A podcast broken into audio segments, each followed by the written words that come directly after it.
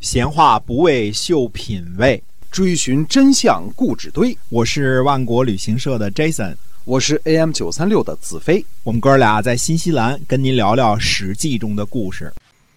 各位亲爱的听友们，大家好，欢迎您继续收听《史记》中的故事。我们节目呢，周一到周五都会为您更新，希望您每天都能关注。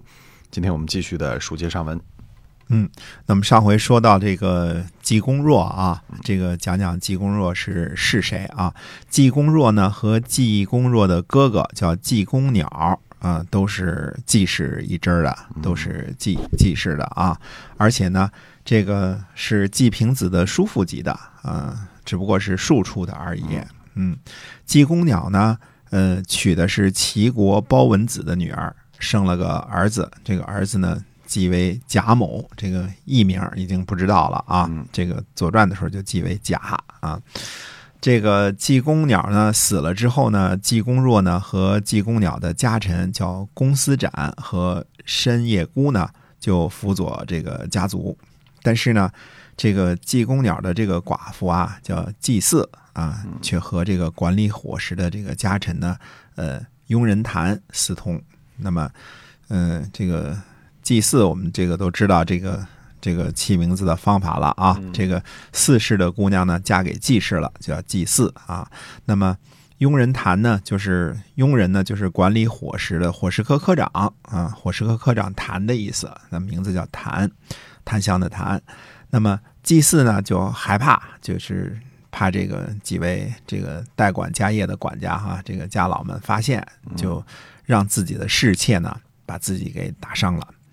打伤了之后呢，就跑去大臣叫这个秦传，呃，这个老婆啊，这个秦传的老婆呢，嗯，也是济公鸟的妹妹啊，就去那儿就诉苦啊，这个等于是姑嫂之间嘛，就诉苦说这个季公若呀，想要非礼我，那我呢不愿意，就把我给打伤了啊，而且呢，这个公司展呢和这个深夜公呢也跑来要挟我啊。这么告了一个状，这个秦传的这个老婆呢，就把这话呢告诉了季平子的弟弟，那么转展呢就传到了季平子的耳朵里，季平子呢就把这个公司展呢在便衣扣留了起来，而且呢抓住了申夜姑，并且准备呢处死申夜姑。这季公若呢就跑去求情，说你不能杀这个申夜姑，杀了他等于说，呃我这罪名也坐实了，对吧？这个。跟杀了我呢也没什么两样。那么季平子呢拒绝见这个季公若。等到午时三刻呢，这有司呢就前来请示啊，这个怎么办？那季平子的弟弟呢就传命令说，这个迅速把这个申夜公就给处斩了，就给杀了。虽说这个季孙是这个等于是执行家法嘛，对吧？他大的家族是季氏的家族嘛，杀个家人也是无所谓的事情啊。那么，但是呢，季公若呢？这些人等于是被冤枉的，被这个祭祀给害了嘛？这个被冤枉的，所以呢非常记恨季平子。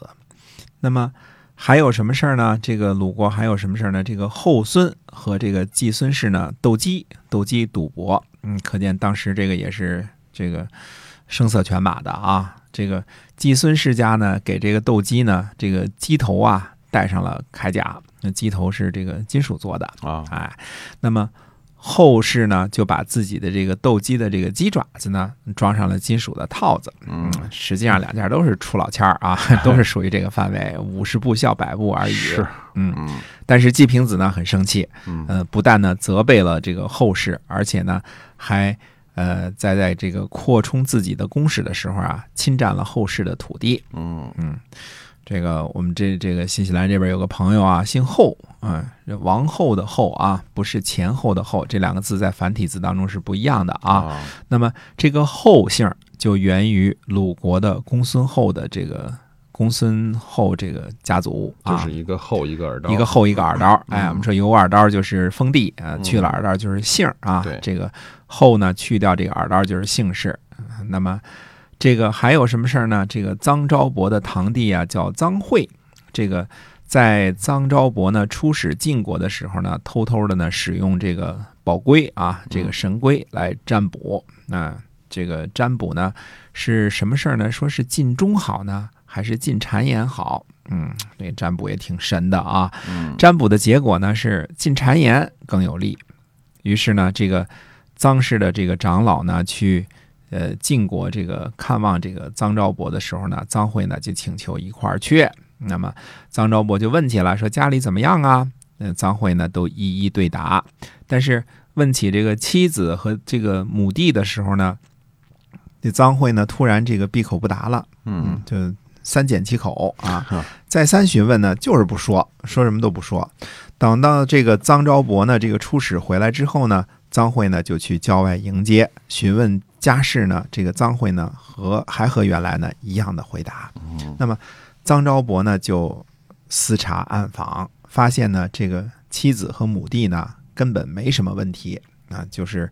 呃，知道呢是这臧惠呢在这儿捣鬼呢，就故意这个进谗言呢。于是呢就把这个臧惠呢就抓起来，准备把他杀了。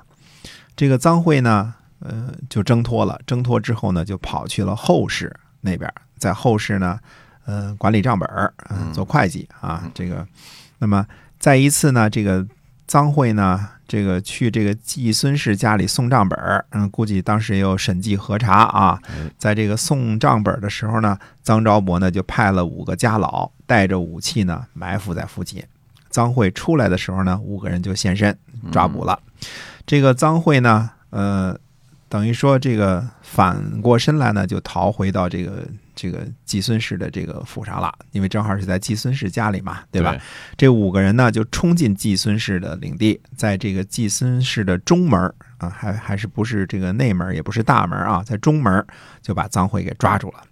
结果呢，季平子大怒，说：“凭什么呀？拿着这个兵器就来我府里这个撒野放肆啊！”对，这个于是呢，反倒把这个臧昭伯派来的人呢给抓起来了，这五个家老呢给逮起来了。臧昭伯呢，因为这个事儿呢，就怨恨季平子，所以臧氏呢也和季孙氏不和。还有一件什么事儿呢？等到祭祀的时候啊，诸位大夫呢准备在鲁襄公的庙里呢就搞仪式嘛，嗯，结果发现这个跳万舞的人呐，就来了俩。那其余的这个跳万舞的人呢，都去季平子家里跳去了。这万舞是祭祀当之当中的一个主要的仪式嘛，对吧？有文有武的。前面我们讲过这事儿啊。这个臧孙就说呢，说这就叫做不能够酬劳先君之庙啊。这个这个变成这个国家正式的这个仪式都没人搞了，都去季平子家里跳舞去了。啊，哎，诸位大夫们呢也非常的愤恨季平子啊，嗯这个这太不像话了。虽然你是当政，但是国家的这个仪式也没人主持，没人跳舞了，对吧？从这几件事儿事儿上，我们看出来呢，这个季平子呢其实是很骄横的，对吧？他对于同为执政大臣这个兼上卿的这个叔孙弱也是经常的这个挖坑下绊儿啊，嗯呃，对于其他无权无势的这个这些大夫就更看不在眼里了，对吧？这个，那么这些个失意的大臣们会不会有什么进一步的行动呢？会不会对季平子造成什么这个有什么想法或者进行一点小动作呢？没错。那么且听下回分解。哎，是的，后边到底会怎么着？哎，希望您持续的关注我们的节目，我们会告诉您答案。好，我们今天的呃《史记》中的故事呢，先跟您讲到这儿，我们下期再会。再会。